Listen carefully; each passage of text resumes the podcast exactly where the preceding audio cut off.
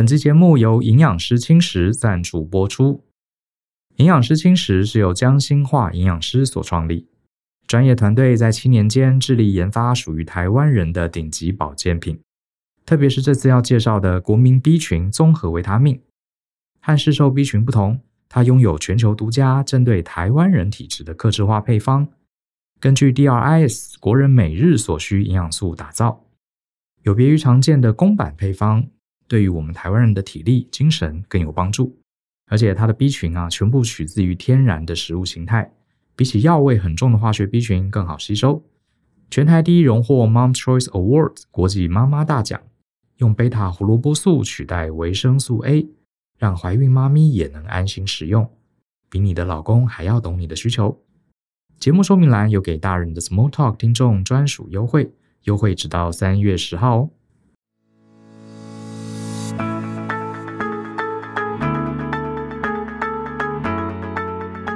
欢迎收听大人的 Small Talk，这是大人学的 Podcast 节目，我是 Brian 老师好。想在节目开始之前问大家一个问题，不知道你们想过哈？我自己是常常在想这个问题啊，就是说，假如你的人生呢，呃，只剩下一天，好，明天我们就会离开这个世界，那你现在会想做什么？如果觉得一天啊，这个太紧迫了，我们把它改成呃一个礼拜。啊，人生只剩下一个礼拜，你会想做什么？或者是一个月，或者是一年？好了，我想不管呃时间拉到多长，这个问题我觉得蛮好的，都会引发我们去思考这个人生最重要的事情是什么。呃，可是我我猜啊，不管啊、假设人生只剩一个月，你现在会做什么？不管大家怎么想，我觉得答案一定都不是呃去争名夺利、去赚钱啊，去这个拉高自己的名声。也就是说呢，我们平常上班。赚钱，辛辛苦苦、汲汲营营做这些事情，我们其实某种程度都是假设我们人生还很长啊，所以我们可以慢慢累积。可是，如果当我们知道人生其实快要到尽头的时候，大家的选择一定不是做我们现在汲汲营营在做的事情。那这个问题的答案呢？其实大部分人呃思考的答案多半都是：假设我人生只剩一个月，那我一定要花时间跟我最喜爱的人在一起。那做什么不重要。好，只要跟我最喜欢的人在一起就好，跟我的孩子、跟我的家人、跟我的伴侣、跟我的父母。可是你看啊，很奇怪，我不知道你有没有想过哈，呃，如果你的人生还可以活三十年，甚至呃不告诉你人生什么时候会结束，哎，我们又会回头开始要赚钱，要买豪宅，然后要努力的这个呃买新车，然后要存款要上千万等等，又开始了啊，要做到主管，要做到总裁等等的。这到底是差别在哪里？好，以前我一直想不通，呃，为什么这个人生的生命啊有多长这件事情，当我们知道跟不知道，会完全让我们啊的优先顺序做出很大的改变啊。我以前真的搞不懂，直到我最近刚好看了一集呃 TED 的演讲，哈，他在 YouTube 上有，因为我最近正在准备，我们有一门课程叫做专案心理学啊，这门课程已经开卖很久了，然后也很受到欢迎，所以我最近决定。呃，做一些加码，多加几集进去，所以我就开始在大量的在看心理学的书跟文件。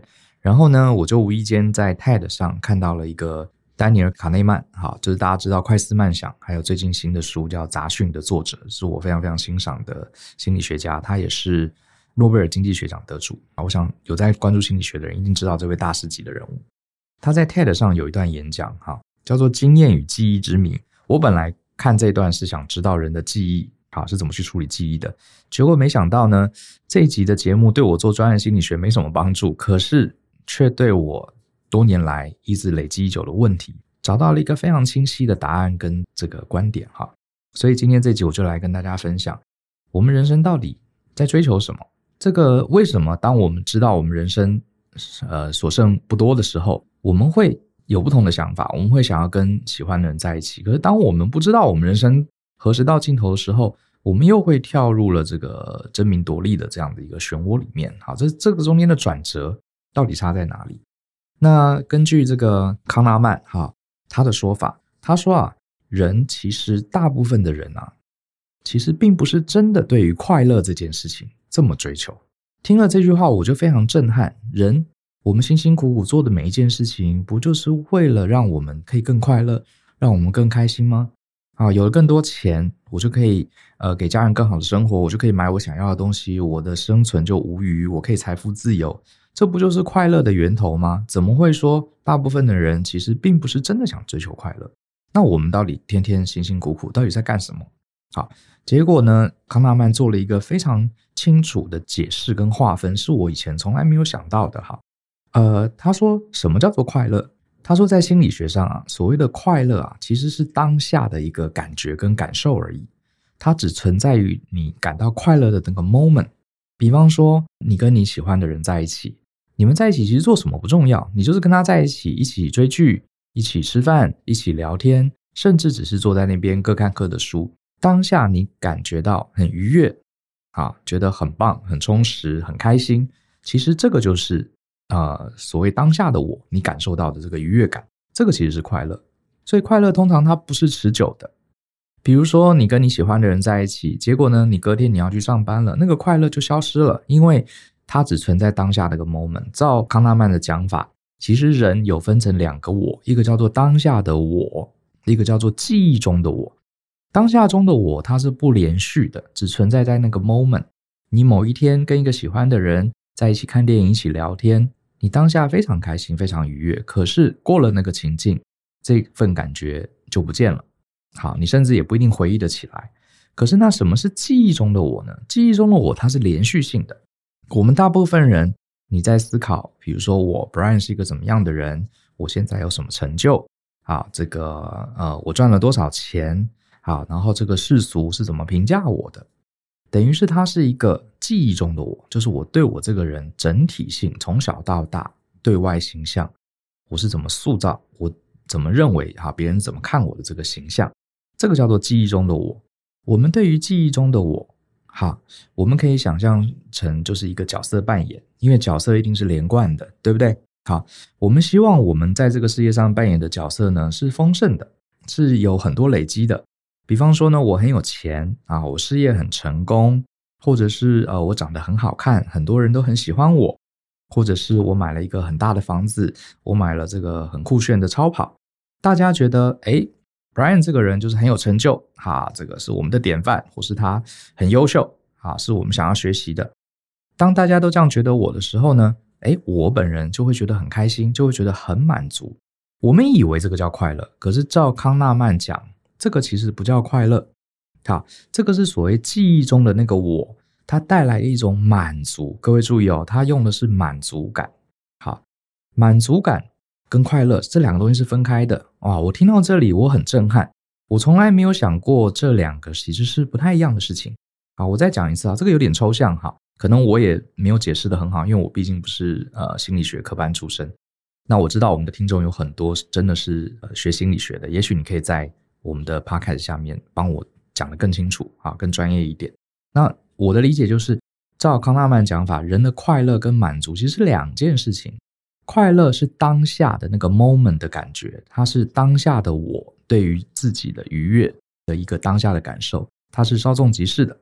可是满足呢，是一个连续性的，哈，通常来自于比较。比方说呢，我买了这个一栋八百万的房子，好。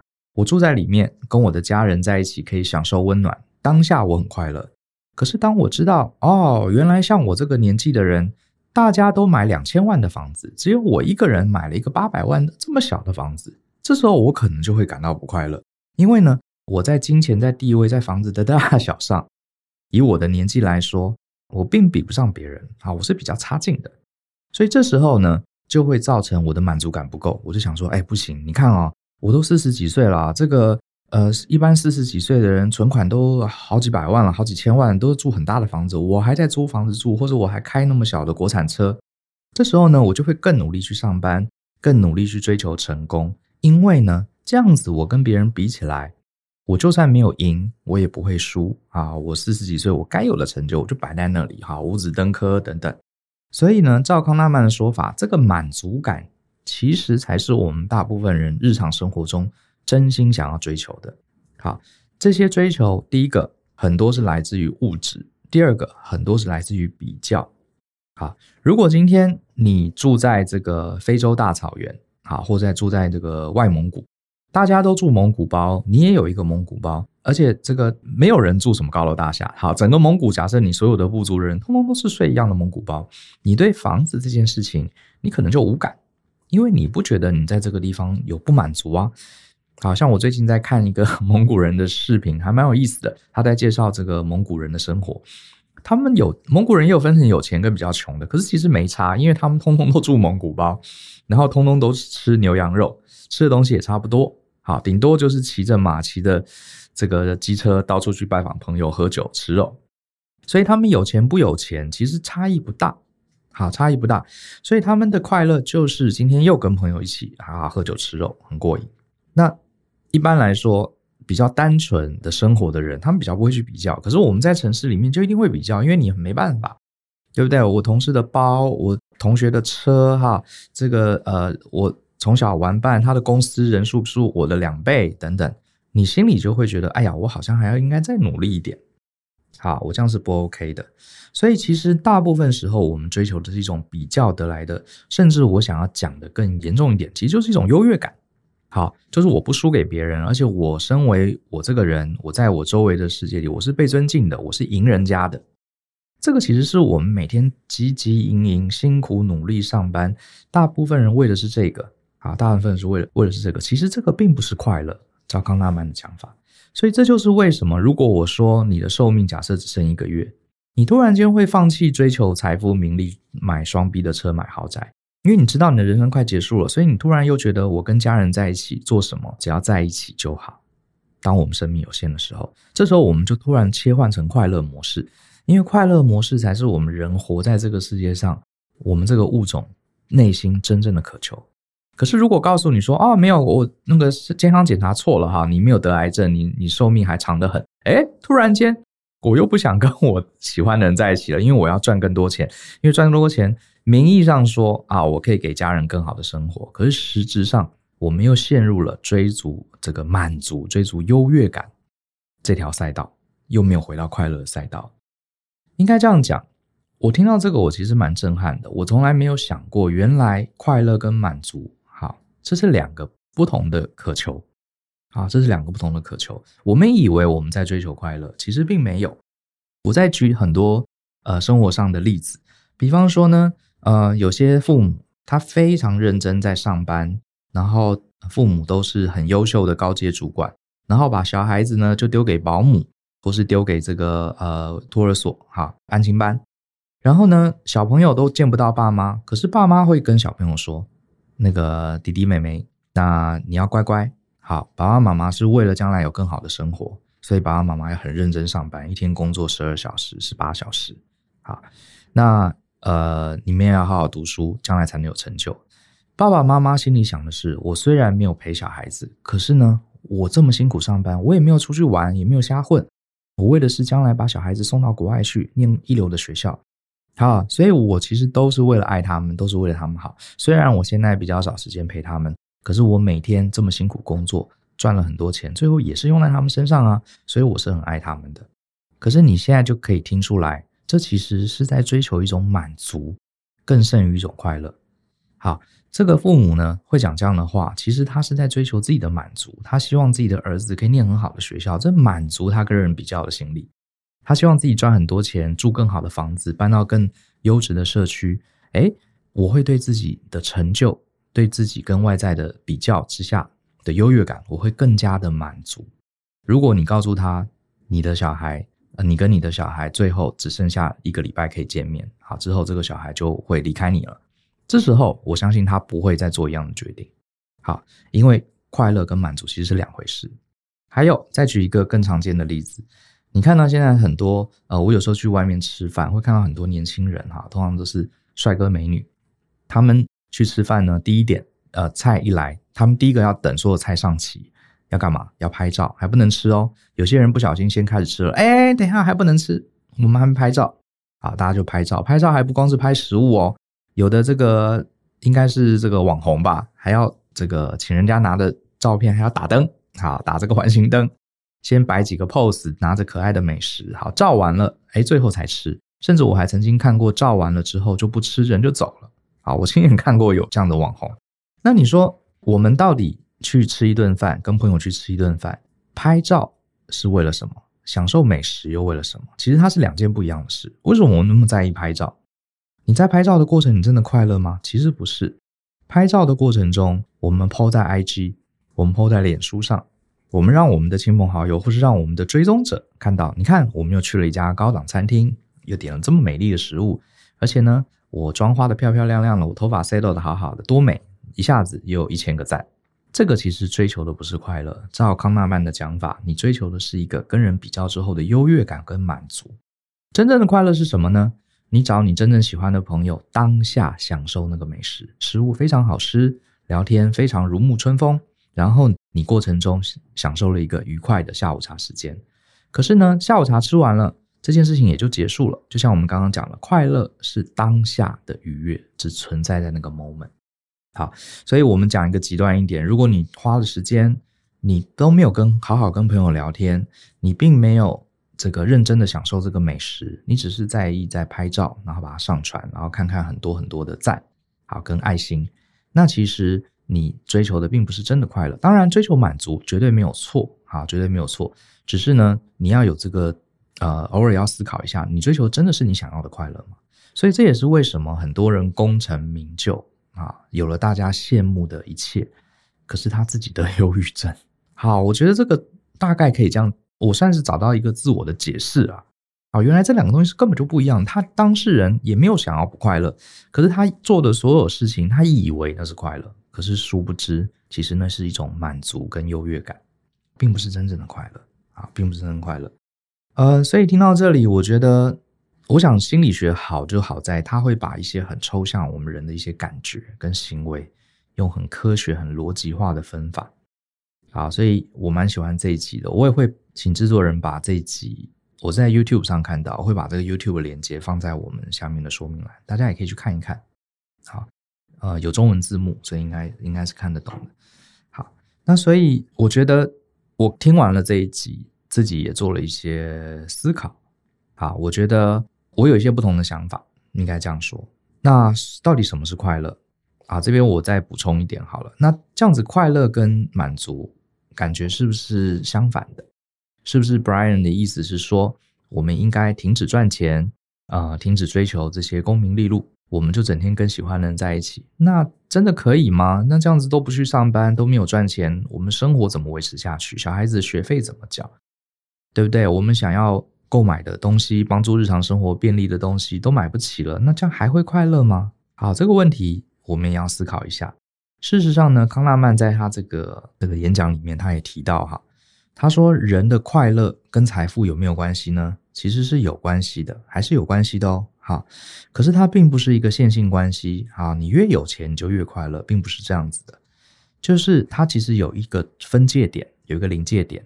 这个临界点啊，如果你财富低于这个临界点，你是很难快乐的，因为你太穷了，你连满足生活的基本的欲望所需都有问题，你的医疗也没有办法获得保障，你住的地方可能也不是那么安全，不是那么的干净。那因为没有钱嘛，对不对？所以在这个临界点之下，你很难快乐。可是只要超过了这个临界点，你赚更多更多钱，其实快乐程度是差不多的。好，其实他这样一讲，我就想起来，确实我以前有看过这个研究。那几年前在美国我做过一个研究，就是研究个人财富跟快乐值之间的一个相比关系。它并不是一条直线，啊，越有钱越快乐。它有点像是一个呃，在临界点之下，它是一条直线，可是过了这个临界点是一条平的线。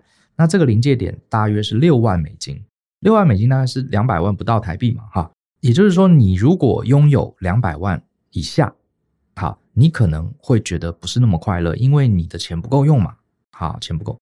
呃，当然这是美国多年前的研究，这个数字今天是多少啊？可能各位要去查一下。那台湾可能也有另外一个数字，好，各位参考一下就好了，不用太纠结这个六万美金。因为我看了这个 TED 演讲也是好多年前了啊。总之，anyway 就是一个数字，我就简单说是六万美金好了。六万美金以下，你可能会不快乐，你要努力赚到六万美金。可是当你赚到六万，七万、六十万、六百万、六亿，其实快乐程度跟六万是差不多的。好，呃，这是一个很大规模科学化的研究，我相信是值得参考的。确实哈，呃，我自己也有这样的感觉。你如果说你真的很穷，你真的没什么钱，你连很多基本的自由选择都没有的时候，这个要快乐真的很难。好，这个要快乐真的很难。那可是当你赚了钱越来越多、越来越多的时候，其实他的快乐并不是好等差级数越来越高的，他其实搞不好就是维持到你当年的那个状态。这就是为什么我常常觉得，我常常回想我人生中最快乐的时段。啊，常常其实当时是很单纯的，甚至是不太有钱的时候，这个还不是最有钱的时候，是过去的一些 moment，甚至没什么钱的时候，我感受到那段时间好像应该自己是开心的。好，所以呃，人生要过得好，我觉得真的是一个非常非常难的命题。那我想，这个整个康纳曼的总结就是说，我们人生要努力，要追求这个满足，甚至必要的时候。跟人家比较也没有什么不对啊，要追求一点 优越感也不是错，只是说呢，你不能陷入这个追逐优越感、追逐满足的这条路啊，呃，埋头苦干，一度一路走到人生最后，你可能会放弃了，失去了快乐，而你还误以为自己在追求快乐。比方说，你的财富如果不到这个临界点，不到美金六万块啊，打个比方，你确实应该在努力增加你的财富，让你的满足感上升。可是，当你超过了这个临界点，其实你应该花更多时间去追求当下的快乐。其实，照康拉曼的讲法，我们人类这种物种，真心让我们快乐的事情，其实都差不多，就是跟你喜欢的人在一起，做什么都好。所以，回到源头，如果你是一个父母，你根本没有时间陪小孩，你觉得你要赚更多、更多、更多的钱，你才会快乐？其实不是的。啊，心理学已经明确的告诉你，你赚的钱可能已经很够了。你赚再十倍，再赚一百倍，你完全不会更快乐，你反而耗去了。你只是在追求更多更多无谓的满足，你只是浪费了你跟你的孩子可以相处的时间。当然说是这样说，可是我觉得很难呐。啊，因为我们人就是一个矛盾的物种。就算今天我分析得清楚，我自己来讲。我听懂了康拉曼的演讲，我也认同他的分析跟研究。可是你说要我减少工作时数，那我的公司怎么办呢？而且我还没有这个，大家都说要达到财务自由，我还没有达到财务自由，那我该怎么办呢？我还没有买到我心中理想的豪宅跟名车，我该怎么办呢？好，我想我今天也没有想要给大家答案。好，我只是帮助大家看懂这个局，搭配康纳曼的分析，也许我们可以有一些反思。那我自己的反思是什么呢？我觉得，呃，第一个吧，我觉得自己还蛮庆幸的啊。就像我之前在寻找天赋与热情的演讲，我有提过，呃，我觉得我二十几岁那一段时间，刚出社会、入社会那段时间，我觉得我做了一个很正确的决定，就是有点耍任性，就是我觉得我要找一个我真的喜欢、认同的工作。好，所谓喜欢的工作，就是跟我喜欢的人在一起，一起工作，然后做我认为有意义的事情，而不是为了高薪。所以那时候我放弃了一些高薪的工作啊，换了很多工作。哎，最后我找到一个很好的环境，做我喜欢做的事。虽然中间少赚了很多薪水，当时也很恐慌。可是我现在回想我二十几岁那个任性，我觉得是对的。